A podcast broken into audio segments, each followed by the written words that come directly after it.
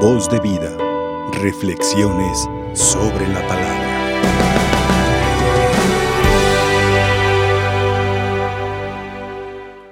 En el Evangelio de este bonito día hemos escuchado que se acerca a Jesús un hombre y le hace una petición, una petición muy buena, una petición sana. Y fíjense a quién se dirigió, al juez de jueces, al maestro de la verdad, al maestro de la justicia. Pero esto provocó una hermosa reacción con criterios bien bonitos, muy claros, con criterios salvadores.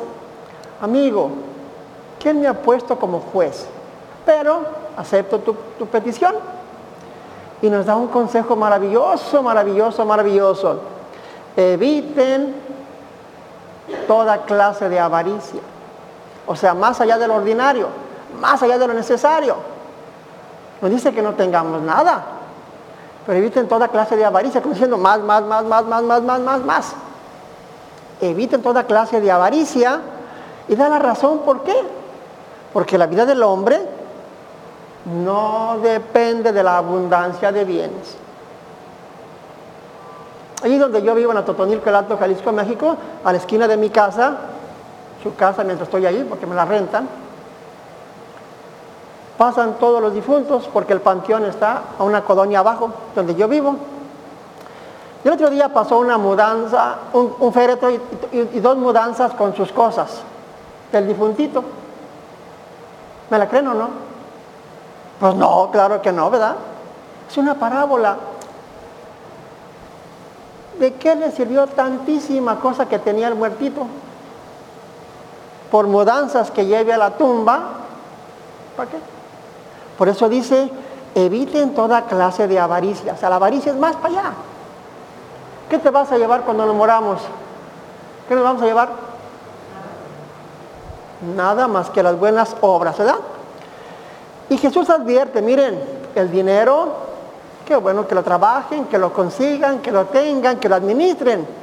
Las posesiones también, pero esas cosas, si tu corazón se apega a eso, te impide o es un obstáculo para la salvación, para la vida eterna. Aclaro, no dice que no tengamos nada, pero que no seamos tan avaricientos. Oiga, padre, entonces las riquezas son malas. Oiga, padre, entonces las grandes cosechas son malas. Oiga, padre, construir graneros es malo. Claro que no. Incluso fíjense, Cristo elogia a las personas, a los hombres sagaces, a los hombres prudentes, pero que aunque tengan, gracias a Dios, muchos bienes, no depositan su vida ni su felicidad en las cosas, ni en las cuentas bancarias. Bravo, ¿verdad? Padre, entonces debo ser conformista, conformista. Es que Dios así me quiere tener. Es que Dios tampoco, tampoco. Las cosas no nos van a caer del cielo cruzándome yo de brazos y que me caiga la comida, que me caiga aquello, que. No, ni un extremo ni otro. Ni tan conformistas que no hagamos nada, pero tampoco tan ávaros, avaricientos, que estemos nomás pensando en quiero, quiero, quiero, quiero, quiero, quiero, quiero. Se ocupan las cosas así. ¿Dónde está el problema? En la eterna tentación de los pueblos, de las naciones, de las familias, de los individuos, en alcanzar un cierto nivel de bienestar y creer que ya no necesito de Dios. Ahí el problema. Tengo milloncitos en el banco, los tengo abajo del colchón, los tengo en el refrigerador, dinero congelado, no se crean. ¿Dónde está el problema? En el apego, repito, en el apego, ¿verdad? Al alcanzar un cierto nivel, como que mentalmente digo, pues ya tengo todo, ¿para qué rezo? Ya tengo todo, ¿para qué ocupa Dios? Insensatos, ¿quién te dio la vida? ¿Quién te dio las habilidades para trabajar? ¿Quién te dio la salud para trabajar? ¿Quién nos la da? ¿Quién nos la da? Dios, ¿verdad? Entonces, es ahí el problema, ¿verdad? Es bueno tener cubiertas nuestras necesidades materiales, corporales, espirituales, es bueno. Y hay que buscarle porque la vida está bien pesada, muy pesadita. Pero a pesar de la situación actual, ¿algunos de ustedes se han quedado sin comer? ¿Sin vestir? Repito, no digo que seamos conformistas, pero hay que seguirle buscando, ¿verdad? Hay que trabajar por el alimento material y por el alimento espiritual. La vida que Dios nos dio a cada quien es para ser felices, aún desde enfermedades, felices aún desde problemas, felices aún de, dificultades de la vida ordinaria, de la vida diaria, ¿verdad? No voy a valer, no voy a valer de una imagen o de un ejemplo. Para dejar una buena herencia hay que trabajarle, hay que trabajarle. Y luego pensarle para distribuirla. Quienes tengan muchas cuestiones de terrenos o bienes materiales o alcancías o lugares o cuentas bancarias, piensen bien en vida, con testamentos a tiempo notariados. Padre, pues sí, pero este hijo como que no se lo merece, esta hija como que no, no, este es más granjeador, mire, este sí, mire, esta es más, más granjeadora, mire, esta sí. Oye, ¿y estos no son hijos tuyos? Sí. En todas las herencias hay ciertas obligaciones y ciertos derechos. Piensa bien, si acaso tienen algo. Ah, Dios, nos ha dado mucho a todos, ¿a poco no? Dios nos ha dado muchísimo a todos, ¿a poco no? ¿Ustedes están contentos con Dios? ¿Dios ha portado bien con ustedes? ¿O les debe algo para decirle? Perdona, Señor nos ha dado de más. Con tiempo, hacer las cosas a tiempo. Me voy a valer pues de este ejemplo. En la vida tenemos dos alcancías. La alcancía material y la alcancía espiritual. Ustedes díganme, para llenar la alcancía material que todos tenemos, ¿qué hay que echarle? ¿Abonos de qué? A ver, díganme. Bueno, ustedes me dicen sí o no. Abonos de esfuerzos diarios, sí o no. Ya se están durmiendo. Abonos de esfuerzos diarios, sí o no. Abonos de voluntad firme para luchar. Abonos de ahorros económicos. Abonos de unidad familiar. Abonos de tiempo de calidad compartido con mi mujer, con mi marido, con mis hijos, con mis hermanos. Abonos de disciplina en la familia. Ahora que están los chiquillos en la casa, con internet todo el día haciendo las tareas, disciplina familiar. Abonos de trabajo interno y externo de la casa. O tú y yo no estaremos heredando un pesimismo. Ay, otra vez la misma historia. Ay, es que esto no me hacen caso. Ay, este es que este no se quiere confesar. Ay, es que este no quiere ir a misa. Ay, es que este no quiere hacer la tarea. ¿No estás heredando pesimismos? Vamos pensando, ¿qué dice mi pesimismo? ¿Está vivo o lo estoy matando para bien? ¿No estás heredando pesimismos? De todo te quejas. Yo no digo que vida está en alfombra roja, pero qué hermoso sacarle jugo a la vida y abonarle, a pesar de las realidades difíciles, optimismo. Levante la mano el que no tenga problemas. Uno, dos, tres, cuatro, cinco, seis, siete como 800. Todos tenemos. Pero qué hermoso que desde las espinas clavadas en el corazón sonrías. Perseveremos. Quitarnos de aquí el chip del pesimismo. Mm, mm. Como una vez le dije a una señora que estaban celebrando sus 25 años de casados. Señora, sonría, son 25 años de casados. Sonría. Dije, mm, ¿cuál sonrisa? Ayúdeme a rescatarla a sonrisa, a soportar este viejo. En plena misa me dijo,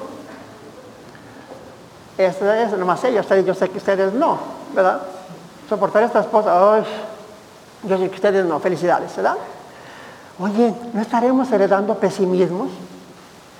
Pregúntale a tus hijos, a tu marido, a tu esposa, oye, de veras, A pesar de todo, hecho ganas, pues heredemos y, y echemos la alcancía material esas cuestiones, entre otras más. Y volvemos a la alcancía espiritual. Eso fue la alcancía material. ¿Están de acuerdo? ¿Echamos ganas? Bueno, vamos a la alcancía espiritual. ¿Es bueno echarle a la alcancía espiritual oraciones diarias? ¿Oraciones conscientes y de buena voluntad? Viejo, vente a rezar. ya vas a empezar. Ya que se acabe la serie del base. ¿Es bueno echarle a la alcancía espiritual un carácter bonito? Ay, ¿dónde lo consigo, Padre? Otra vez el pesimismo. Echarle a la alcancía espiritual carácter bonito. ¿Es bueno echarle una lengua dominada? ¿Ustedes saben criticar? ¿O les enseño? ¿Qué lengua suelta? Yo lo digo por mí, por ustedes no, ¿eh? Yo sé que ustedes son muy dominaditos. Ay, padre, es que mi, suegra, ay, no hombre, mi yerno sangrón, no hombre, ay, no, mi nuera, ay. ¿Les quedó el saco? A la alcancía espiritual, una lengua prudente, una lengua dominadita. Ustedes un día van a mi casa, ahí en la sala tengo un cuadro que dice, el Padre Miguel tiene maestría en criticar. ¿Tiene una fotocopia? Aguas, mucha prudencia con la lengua, ¿eh? Oye, hay que bueno, es bueno echarle a la alcancía espiritual rencores. No, perdones. Ah, ¿Cuándo vas a empezar a perdonar? Ponte un plazo, si algo traes en el corazón, una espinita clavada o todo el maguey clavado, de veras, ¿qué te ganas con estar guardando y alimentando ese rencor? En vida, hay que perdonar, en vida. Ay, padre, es que no me nace, es que me acuerdo bien seguido. ¿Quién te dijo que el perdón es un acto de la psicología? El perdón es un acto de la fe. Y aunque me acuerde y aunque sienta, sin justificar conductas, dalo o pídelo, pidámoslo o démoslo. ¿Es bueno echarle a la alcancía espiritual abonos de misas? ¿De comuniones sacramentales? ¿De comuniones espirituales? Ay, ya se va llenando el puerquito. ¿Se acuerdan de aquellas alcancías que eran como un puerquito negro, así chadito? Y no había llave. Una se llenaba martillazo. Bueno, a la alcancía espiritual, ¿es bueno echarle diálogos? Diálogos motivadores, diálogos eh, eh, constructivos. Bueno, a la alcancía espiritual hay que, es bueno echarle acercamientos sanos a los míos, mi familia, mi esposa, mis hijos, mis hermanos, mis papás. ¿Está bien o no? Échale a la alcancía. Es bueno echarle a la alcancía a bonitos de fe en este esfuerzo, de una fe viva y de una fe activa. Y tenemos que hacerle muchas ganas a ese abono, porque la fe se anda debilitando por esas circunstancias que estamos viviendo. Qué hermoso reto tenemos. En vez de enfriarnos, Señor, creo en ti, voy a echarle más ganas. Creo en ti. Bueno, alcancía material, échale ganas. Alcancía espiritual, échale ganas. ¿Cuál está más llena? Cada quien respondámonos. ¿Cuál alcancía le echa más atención? ¿A esta ¿Está bien? Pero esta no la descuides. Ni esta sin esta, ni esta sin esta. ¿Por qué? Porque tenemos cuerpo y tenemos alma, ¿verdad? Y hay que darle gracias a Dios porque hay herencias. Pero también reforzar el criterio de que las herencias materiales, en las herencias materiales, en las herencias materiales, pueda más el valor de la sangre de la familia y de los hermanos, de los papás, que las cosas materiales. ¿Cuántas historias bonitas de tantas herencias bonitas?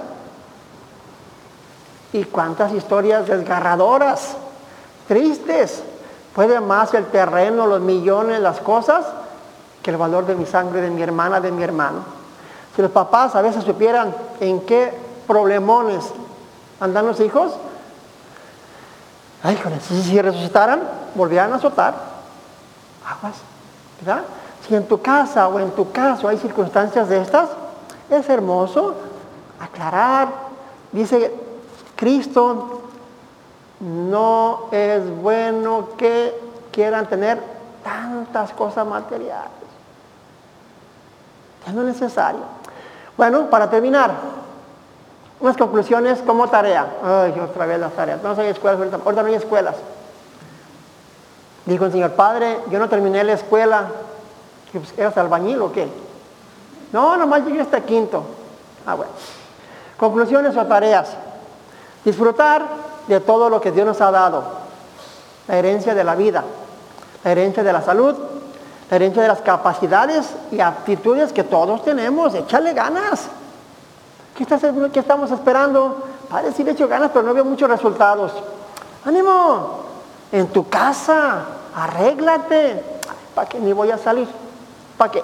Nadie me dice que estás guapa, que estoy guapo. Le preguntó un niño a su papá, papá, ¿qué, se siente tener un hijo guapo? No sé, mi hijo, pregúntale a tu abuelito. ¿Verdad? Preguntarle, disfrutar de la vida, de las actitudes y cualidades. Disfrutar del trabajo, no deja de ser trabajo. No deja de ser trabajo. Disfrutar del esfuerzo mutuo en familia. Disfrutar de la buena administración, lo poquito, mucho que hay en casa, administrarlo bien y entre todos colaborar. Disfrutar del ahorro bien empleado. No estamos para darnos lujos ahorita, y antes tampoco, ¿verdad? Pero hay que revivar la confianza en Dios providente. Hay que revivar la confianza en Dios providente. Hay que revivar la vigilancia interior ante el consumismo y compras compulsivas. Hay que revivar los criterios de los bienes materiales, aunque son buenos, son solo un medio para ser feliz. Y la mejor de las mejores herencias, ¿cuál creen que sea? La fe. La fe. La fe. Es la mejor herencia. Papás, los felicito. Abuelitos, los felicito porque siguen sembrando en, su papá, en sus hijos y en sus nietos, y en sus hermanos, hermanas, papás, la fe. Vamos rescatándola entre todos. Vamos motivándonos a seguir siendo hombres de fe, mujeres de fe, hombres de Dios, mujeres de Dios. ¿Está fácil? ¿Sí? Ah, ¿cómo le hacen? No está tan fácil. Qué bueno que digan que sí, pero yo no lo veo tan fácil, ¿verdad? Hay que disfrutar y compartir las herencias genéticas. Ustedes y yo tenemos herencias genéticas por nuestros papás. Gracias, papás. Herencias culturales. Herencias culturales. Hay que seleccionar lo positivo de la cultura moderna. Herencias virtuales. Nuestros hijos y vuestros hijos, todo el día en el celular, en la computadora, en la tablet, son herencias virtuales, porque hay que enseñarlos a que sigan seleccionando lo positivo de los medios de comunicación social. Herencias virtuales, herencias religiosas, herencias religiosas. A ustedes que están aquí y que nos están viendo por televisión, gracias. ¿Quién les heredó el guiarnos, dirigirnos a papá Dios? ¿Quién? Nuestros papás, ¿verdad? ¿Quién más? Las catequistas, ¿verdad? ¿Quién más? Los párrocos de nuestras parroquias, los padritos de nuestras parroquias. ¿Quién más? Los amigos, como dice el Papa Francisco, los santos de al lado. Bueno, por ahí. Y repito, la mejor de las herencias es la herencia de fe. Demos gracias a Dios y pidámosle que seamos prudentes con todo lo que vivimos. Que así sea. Voz de vida. Reflexiones sobre la palabra.